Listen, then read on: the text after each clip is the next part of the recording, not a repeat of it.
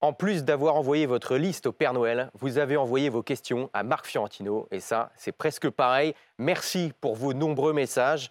Marc, après avoir refait l'année 2023 avec vos invités en long, en large et au travers. Et surtout, surtout de travers. Oui, bien sûr, mais surtout après les avoir mis sous pression pour avoir leurs prévisions pour 2024, c'est à vous de passer sur le gris. Hein. Pour commencer, Marc, c'est simple. J'ai deux questions.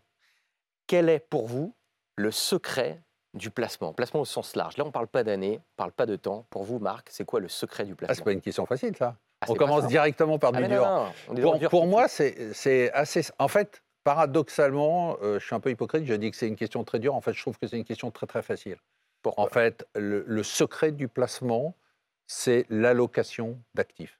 Le secret du placement, c'est de se dire il y a plusieurs classes d'actifs. Il y a plusieurs classes d'actifs. C'est comme si vous aviez plusieurs cubes. Vous avez le cube du cash, le livret A, les super livrets, les livrets euh, qu'on voit partout avec des taux boostés ou pas, les livrets bancaires. Ça, c'est un cube, le cash. Vous avez les actions. Ça, c'est un autre cube. Dans ce cube-là, il y a les actions américaines, il y a les petites actions, les grandes actions, mais simplifions. Vous avez maintenant les produits dits de taux, les produits type obligataire, c'est-à-dire j'ai un rendement de 3%, de 4%, de 5%. Je place mon argent sur une qui durée. Pour le coup est prévu à l'avance.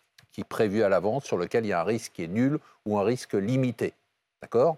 Ensuite, vous avez maintenant la brique du private equity, c'est-à-dire le non coté, on en a beaucoup parlé, et puis d'autres briques de placement dits alternatifs, vous connaissez ça par cœur, vous animez une émission là-dessus, les cryptos, et il peut y avoir plein d'autres. Donc en fait, vous avez devant vous ces cubes, et vous devez juste les assembler. En fait, c'est tout simple, c'est vraiment un jeu d'enfant. C'est-à-dire qu'il faut assembler les cubes et il faut que les cubes soient plus ou moins gros en fonction de deux critères. Il y en a un qui est impossible à déterminer et un qui est facile à déterminer. La grosseur de chaque cube et l'importance et la répartition entre les différents cubes est liée au contexte de marché, totalement impossible. On l'a vu hein, pendant l'émission. Qu'est-ce que nous ont dit tous nos gérants et nos économistes? Ils nous ont dit en fait, on s'est tous plantés. C'était impossible de prévoir que les États-Unis n'allaient pas rentrer en récession, que la Chine allait se casser la figure, que Shanghai ferait moins 4%, que les États-Unis seraient en hausse, que le Nasdaq ferait 40%. Personne n'a prévu ça en début d'année. Si c'est difficile de prévoir. Mais parce qu'on n'a pas besoin de prévoir. C'est ça la beauté du truc. La beauté du truc, c'est qu'il ne faut pas essayer de rentrer au plus bas sur la bourse et vendre au plus haut, d'acheter. C'est ça la beauté du truc. C'est qu'en en fait, il faut avoir toutes ces briques-là, et j'ai oublié évidemment l'immobilier, bah alors l'immobilier en pierre, résidence principale, je le mets à part, mais l'immobilier locatif ou la pierre papier, en fait c'est très simple. Moi quand j'ai des gens en face de moi, je leur dis, si vous avez un profil de risque qui est un profil de risque relativement équilibré, bah écoutez, vous cassez pas la tête en fait. Faites des pourcentages qui sont des pourcentages simples. Vous prenez euh, X% sur le cash, X% sur les actions, X% sur les obligations. On a une chance extraordinaire en 2024. Extraordinaire. C'est que la classe action qui avait disparu, elle a réapparu et on peut placer son argent sans prendre de risques avec un taux d'intérêt garanti. On avait déjà ça avec le livret A. Bon, c'est 3%, mais c'est déjà ça. Moi, je crache pas dessus. C'est toujours mieux que de laisser son argent dormir euh, sur son compte euh, bancaire. Mais vous avez aujourd'hui des fonds obligataires à échéance qui vous rapportent du 4,5 ou du 5%. Donc en fait, c'est très simple. En fonction de votre profil de risque, en fonction de votre profil de risque, vous déterminez le pourcentage. Et puis, bon, OK, si euh, vous êtes un peu excité sur la bourse, vous rajoutez, vous montez un peu le curseur de la bourse, vous baissez le curseur, curseur des obligations mais il ne faut pas chercher à essayer d'être plus malin que les marchés. N'oubliez pas, moi je dis toujours aux gens qui sont sur les grandes actions, n'oubliez pas que vous avez en face de vous des Warren Buffett. Quand vous achetez Apple ou quand vous vendez Apple, le gars qui est à côté de vous, c'est Warren Buffett. Franchement, est-ce que vous pensez que vous allez être meilleur que Warren Buffett? Et le gars qui est de l'autre côté de vous, c'est un ordinateur. Est-ce que vous pensez que vous allez être meilleur que l'intelligence artificielle? Il ne faut pas essayer. Donc il faut faire son allocation, c'est très simple. Et pas. Après, on peut s'intéresser. Moi, je m'intéresse beaucoup aux actions. il, faut avoir, il faut avoir de tous les cubes et pour les remplir, pour savoir dans combien on met, dans quoi, c'est pas le c'est pas le, contexte, c'est notre profil de risque. Alors le contexte, oui. Ou notre horizon d'investissement. Non, non, non. Alors l'horizon d'investissement. Alors bon, j'ai pas rentré dans les détails parce qu'on l'avait fait dans, dans, cette émission. D'ailleurs, je, il faut il faut la revoir parce qu'elle était formidable. Bien sûr, la CVA spécial placement. Regardez en replay. Spécial placement parce qu'on expliquait tout ça et en fait, bon, évidemment, en fonction de son profil de risque, en fonction de son âge, en fonction de sa situation financière, en fonction de son objectif. C'est pas pareil si vous voulez acheter une résidence principale dans 5 ans ou si vous préparez votre retraite. C'est pas pareil si vous voulez transmettre ou si vous voulez juste avoir un matelas de sécurité. En fonction de tous ces critères-là, on détermine un profil. En fonction de ce profil, on détermine des pourcentages de chaque partie, de chaque classe d'actifs. Et ensuite, on module, mais vraiment à la marge, un peu plus ou un peu moins, en fonction de ces anticipations de marché en se disant globalement qu'on se plante toujours sur ces anticipations de marché. Bon, et maintenant, moi, je me dis euh, qu'on a, qu'on a un peu passé en revue rapidement tous les, tous les types de placements. Marc, pour toi, ça va être quoi le, le placement de 2024 Eh bien voilà, c'est la bonne question et la bonne réponse. Il n'y a pas le placement de 2024. Il y a l'allocation de 2024. 2024, c'est une année fabuleuse parce que 2024, on a tous les ingrédients, toutes les classes d'actifs qui sont disponibles à des prix relativement intéressants, avec la possibilité d'assembler tout ça pour faire un truc fabuleux. C'est-à-dire, si on a du cash, bah, il est rémunéré. Hein, vous faites du 3% sur votre livret A, et puis il y a des super livrets qui font 5 ou 5,5%. Ça, c'est simple. La bourse, bah, vous mettez le pourcentage que vous avez déterminé sur les valeurs. Confiez-les.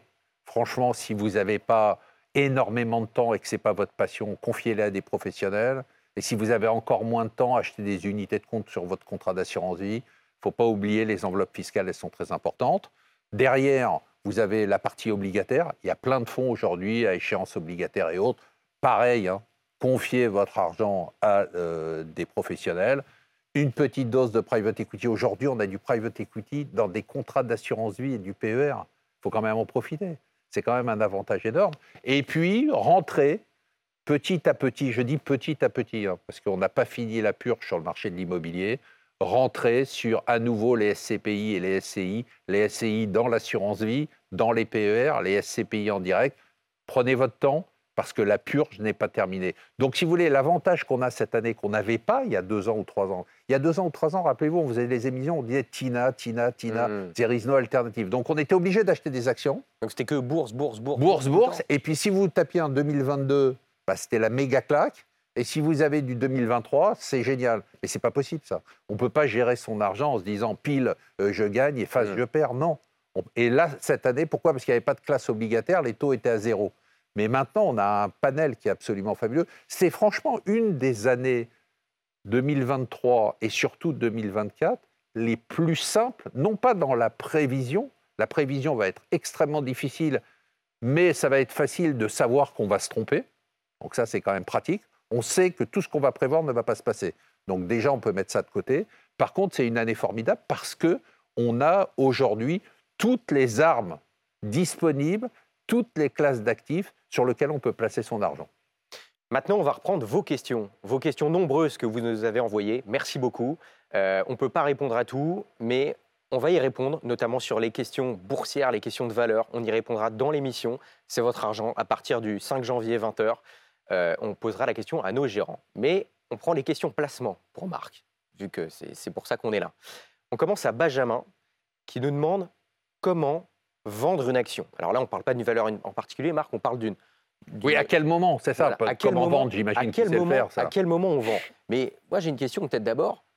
À quel moment on achète déjà pour commencer, Marc? À quel moment on achète? Alors, ça, dépend déjà. Euh, il y a plusieurs.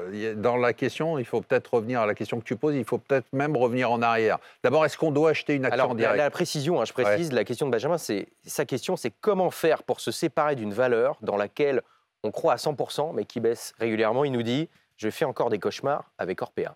D'accord. Alors, plusieurs choses. D'abord, la première des choses, on va, être, on va, lui répondre à Benjamin et on va lui répondre très rapidement. La première des choses, c'est est-ce que, est que je dois aller, moi, sur une action?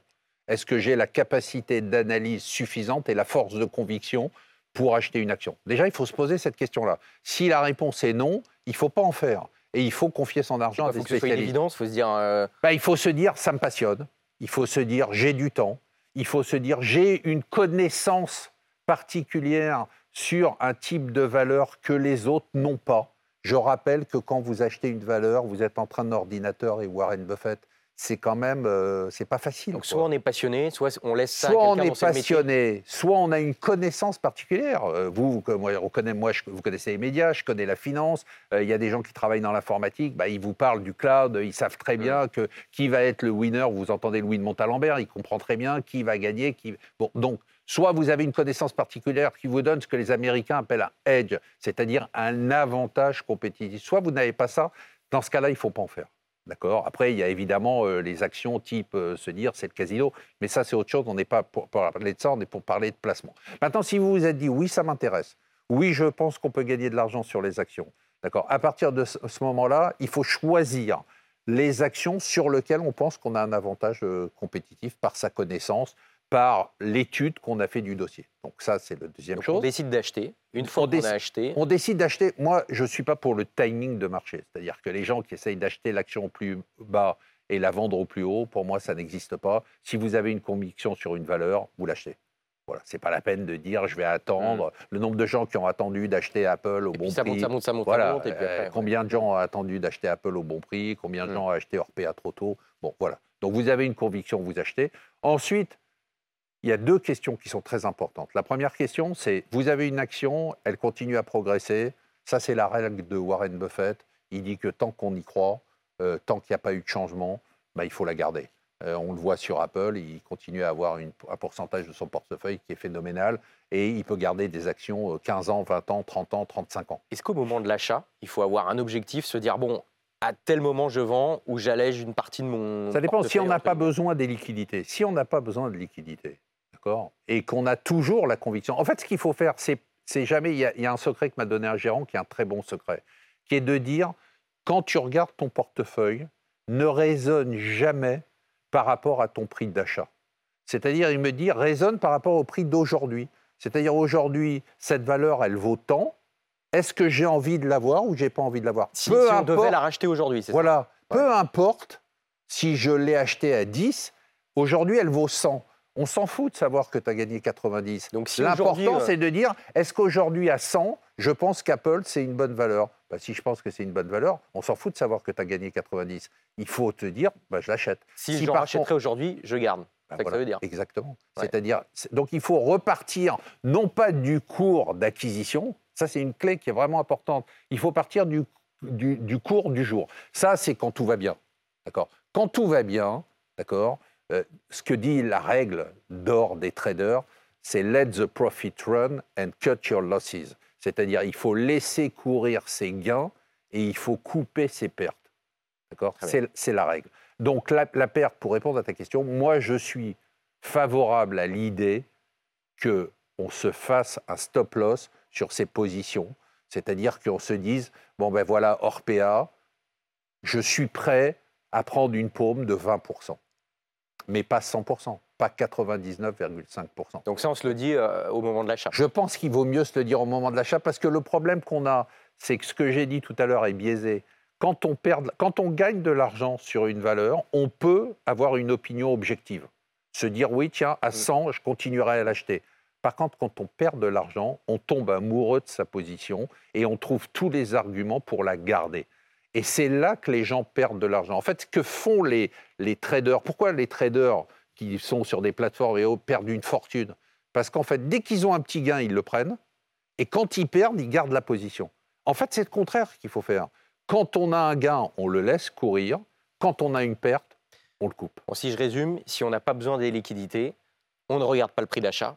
Par contre, si on perd de l'argent, on regarde le prix d'achat et, on regarde le pourcentage de, Quand on rentre dans une position qu'on s'autorise. Voilà, c'est ça, c'est let your profit run. Quand on, rentre dans une position, on a une idée de quel niveau de perte on est prêt à accepter et il faut couper sa position. Sauf s'il y a un élément nouveau qui nous fait dire bon, j'ai bien réfléchi, normalement je devrais couper, je coupe pas. Par contre, il faut laisser ses profits. Voilà pour Benjamin. Très clair. Bon, maintenant c'est Denis. Denis qui nous demande faut-il encore acheter les GAFAM? Donc euh, les GAFAM, on le rappelle, hein, c'est euh, en gros les sept actions euh, américaines majeures au niveau du web, les géants du web, hein, donc Google, Apple, Facebook, Amazon, Microsoft. voilà, toutes les valeurs tech. Marc, est-ce qu'il faut encore rentrer aujourd'hui sur ces valeurs tech? Ben Voilà, ça fait typiquement le genre de questions qu'il faut jamais se poser et sur lequel je pense qu'il ne faut pas, il faut pas essayer de faire du timing. C'est-à-dire que moi, j'ai aucune idée. La réponse, c'est que je ne sais pas. Euh, Donc la réponse, on l'a dans la, dans la réponse précédente Oui, la réponse, c'est je ne sais pas. C'est-à-dire qu'aujourd'hui, euh, c'est des valeurs qui ont, certes, elles sont chères, mais qui sont des valeurs qui ont un potentiel énorme, qui sont des leaders internationaux. C'est des valeurs qui sont impossibles à analyser. Euh, si on écoute des gérants comme euh, Louis de Montalembert et Virginie Robert, qui connaît parfaitement ce sujet-là, elle vous dit euh, il faut continuer. C'est-à-dire non seulement il faut les garder, il faut les acheter, il faut se renforcer, parce que l'avenir est à ces valeurs-là. moi, je répète ce que disent les gérants, c'est eux qui ont cette compétence. Très bien. Philippe, après euh, les rachats massifs d'or de la Russie et de la Chine, ce qui a eu pour effet de, faire monter les cours. Hein. Euh, c'est vrai qu'on est à près de 2000 euros euh, sur l'once d'or, sachant qu'on a battu hein, un record il y a quelques jours. sa question, est-ce qu'on peut espérer une montée des cours de l'or en 2024 Alors l'or, ça dépend de plusieurs choses. Hein. Évidemment, l'or, ça dépend de la liquidité. Plus il y a de liquidité, pourquoi l'or a rebondi?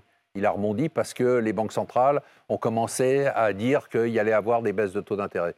Plus il y a de liquidité, bah, euh, évidemment, plus les actifs montent, la bourse monte, le bitcoin monte et l'or monte, comme tous les actifs dits risqués.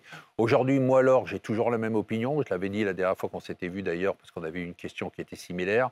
Pour moi, c'est un anxiolytique financier. Si ça vous permet de mieux dormir la nuit, vous en mettez 2% dans votre euh, patrimoine ça vous, vous ruinera pas, ça vous fera pas gagner une fortune, mais ça vous permettra de dormir la nuit, et dormir la nuit, c'est très important. Bon, petite question, moi, personnelle, sur, euh, sur l'or numérique, pour certains, en tout mmh. cas le Bitcoin. Marc, euh, moi, j'ai reçu dans, l'émission un CGP qui m'a dit Ami CGP, attention, vous êtes peut-être en train de passer euh, à côté d'une des classes d'actifs qui, qui a le mieux marché en 2023 et qui est a priori très porteuse pour les années qui viennent. Je rappelle que le Bitcoin a fait plus 150% cette année.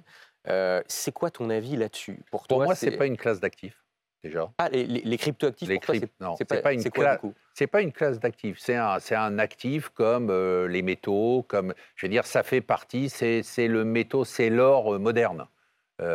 donc aujourd'hui, je dirais l'or, c'est pas une classe d'actifs, mais c'est un actif à part entière. C'est un actif à part entière. Je dirais pas que c'est une classe d'actifs parce que quand tu lui donnes le statut de classe d'actifs, ça voudrait dire que dans mon Lego de tout à l'heure, il faudrait lui donner la même place que les actions que le private equity, pas pareil. que le Non, pour moi, c'est une partie de ce que je mettrais dans les actifs alternatifs. C'est ça la classe d'actifs. Hmm. C'est les, les, actifs alternatifs.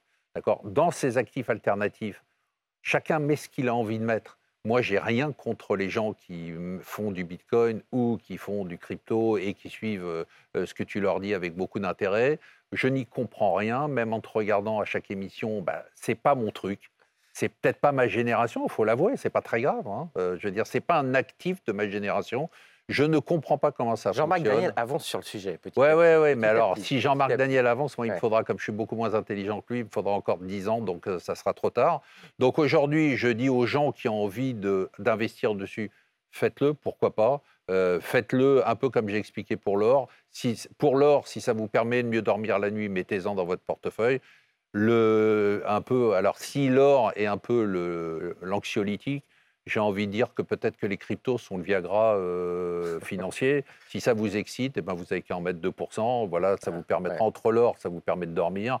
Et puis euh, les cryptos, ça vous permet de. Les conseils de Docteur Marc pour passer voilà, de bonnes fêtes. Voilà. C'est bien ou pas Du Viagra financier, c'est énorme. Excellent. Vous on va la ressortir celle-là. Vous pouvez, vous pouvez. Ouais, je vais la noter. Jean-Paul maintenant qui nous dit peut-on remplacer avantageusement les fonds en euros dans l'assurance vie en 2024 Alors, alors peut-être rappeler rapidement. Ouais, alors les fonds en euros, c'est la partie. Alors euh bon, il y a deux enveloppes euh, fiscales, principales. Évidemment, je ne parle pas du PEA sur les actions que vous connaissez, que les gens connaissent. Il y a l'assurance vie et le PER. D'accord? Ce sont des enveloppes. Ce ne sont pas des produits en tant que tels. Vous mettez dedans tout ce que vous voulez. Aujourd'hui, mmh. on peut tout mettre. Dans l'assurance vie, on peut tout mettre dans le PER. D'accord? Donc ça, et dans ces contrats-là, il y a une exception française qui est extraordinaire, qui est euh, des fonds garantis en capital. Les fonds sont garantis en capital. Ce sont les fonds. de l'argent et on sait combien on gagnera. Alors, on ne sait, pas, on sait pas combien on gagnera. quel pourcentage? On ne sait pas quel pourcentage on gagnera parce que le pourcentage est déterminé a posteriori à la fin de l'année, mais on sait qu'on a une garantie en capital. Et on sait que généralement, en fonction de l'évolution des taux, bah, si les taux, euh, l'année dernière, le taux des fonds euros était autour de, je dis n'importe quoi, 2%, bon, si la tendance des taux a remonté, on sait qu'on aura 2,30 mmh. ou 2,40. Alors il y a deux choses à dire là-dessus, très intéressant comme sujet. Pourquoi? Parce qu'il y a des masses d'argent dans les fonds euros, dans les contrats d'assurance vie et PER.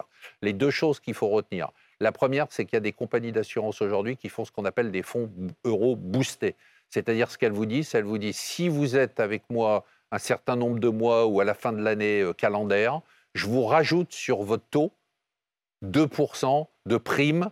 Donc au lieu de toucher 2,3% sur l'argent que vous avez déposé. Si on garantit qu'on laisse si on, laisse, si on, a laissé son argent une certaine durée, il vous rajoute euh, une sorte de prime de fidélité qui peut doubler quasiment le taux du fonds euro. Donc ça, c'est la première des choses. Donc vérifiez que dans votre fonds euro, vous bénéficierez ou pas, ou dans vos, nouveaux versements, vous bénéficierez de ce booster. Ça, c'est la première des choses. La deuxième des choses, c'est qu'il y a des alternatives aujourd'hui. Il y a les fonds à échéance obligataire. Ça paye du 4, 4,5%, 5%. Il y a euh, des super livrets où vous avez des taux boostés pendant trois mois. Il y a euh, le livret A, il ne faut pas l'oublier, à 3%. Moi, je dis à tout le monde de le remplir. Parce que oui, bah, autant le remplir plutôt que d'avoir. Euh, bah, si vous pouvez le remplir, si vous avez suffisamment d'argent pour le remplir, bah, faites-le. Dernière question de, Pierre, il nous reste euh, deux minutes. Euh, faut-il toujours placer ses liquidités dans des comptes à terme? Et si oui, quel taux négocier et sur quelle durée? D'accord. Alors, première des choses, ça dépend de votre besoin et de votre visibilité sur votre besoin de liquidité. C'est-à-dire, qu'est-ce qu'on entend par liquidité? C'est ça que je dis à Pierre. Je lui dis, Pierre, euh, de combien il faut que tu fasses un tout petit calcul et que tu te dises de combien j'aurai besoin en cas de problème dans trois mois, dans six mois, dans neuf mois, dans douze mois? D'accord? Ça, c'est la première chose. Parce qu'il y a beaucoup de gens qui disent Ah là là, j'en aurais pas besoin, donc je peux le bloquer pendant deux ans, et puis dans un an, ils ont besoin d'argent, et puis ils se retrouvent bloqués. Donc, déjà, bien estimer la durée pendant laquelle on peut laisser son argent placé sans en avoir besoin. Ça, c'est euh, la première réponse. La deuxième réponse, c'est qu'à partir de là, il y a plein de possibilités. Plein de possibilités. Aujourd'hui, il y a, on en a parlé, les livrets, les super livrets. Il y a les fonds, euh, on n'en parle plus parce que c'est un truc euh, d'il y a 10 ans, mais les fonds monétaires. Les fonds monétaires rapportent de l'argent à nouveau, des 2,5, des 3, des 3,5%. Et puis maintenant, ce qui s'est monté, c'est des fonds obligataires court terme, c'est-à-dire des fonds obligataires avec une échéance à deux ans. Euh, et donc là, globalement, on peut sortir, mais on n'a pas la garantie au capital. Et puis, on peut avoir un petit rendement. Donc, il y a plein d'alternatives aujourd'hui. En fait, les produits sont là. Il faut surtout, Pierre, ne pas faire l'erreur de bloquer ton argent sur un produit alors que tu pourrais avoir besoin de cet argent dans quelques mois. Toujours avoir du coup une certaine liquidité euh, disponible. Euh, question toujours de, Pierre. Dans le cadre d'une vente euh, immobilière importante, ouais. mettre 2 millions d'euros. Bravo à lui. quel serait votre conseil de placement? Donc répartition, assurance vie, autre placement. Bon, on y a peut-être déjà répondu. Oui, mais ça dépend. Non, mais j'ai envie de lui dire, ça dépend de ton âge. Ça dépend de ton Alors il me précise, il me précise, je passe à l'autre du coup, quelle est votre position sur la répartition des fonds à avoir dans son contrat d'assurance vie lorsqu'on a plus de 65 ans? Plus de 65 ans. Alors, avant, c'est très drôle, parce que ma réponse, il y a 10 ans, aurait changé. Parce qu'il y a 10 ans, on considérait qu'un mec de 65 ans, il était en fin de course et que globalement, on lui disait surtout, tu prends zéro risque. Et là, c'est le début, là Tu mets tout en, fonds en euros. Mais là, maintenant, on s'est aperçu qu'à 65 ans, tu pouvais encore, euh, tu aurais peut-être attiré 20 ou 25 ans. On, on avait oublié ça. Et donc, aujourd'hui, c'est très intéressant parce qu'il y a eu une étude qui est sortie euh, qui montre que les seniors et les retraités épargnent plus et prennent plus de risques que les jeunes. C'est quand même assez incroyable. Hein. Pourquoi?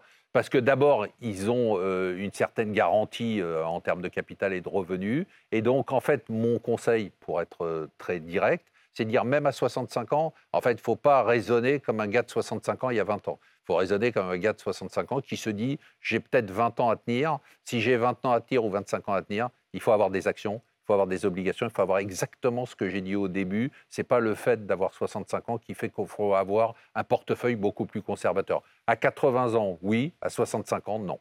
Bon, voilà, bah, Pierre et tous ceux, toutes euh, celles et ceux qui nous écoutent. La vie est devant lui, je dis à Pierre, la vie est devant toi. Exactement, exactement. Euh, faites, euh, ne prenez pas en compte votre âge, amusez-vous, entre guillemets sur vos placements. Merci beaucoup d'avoir été avec nous. Merci beaucoup, Marc. Merci à toi. Euh, très belle fête de fin d'année. Voilà. Toi aussi, belle On le rappelle, merci beaucoup. Posez vos questions à direct.bfmbusiness.fr. Vous mettez bien sévère en objet, sinon ça part à la poubelle. Excellente fête de fin d'année. Et évidemment, on l'a dit tout à l'heure, rendez-vous le 5 janvier, vendredi 5 janvier à 20h pour le premier, c'est votre argent de l'année.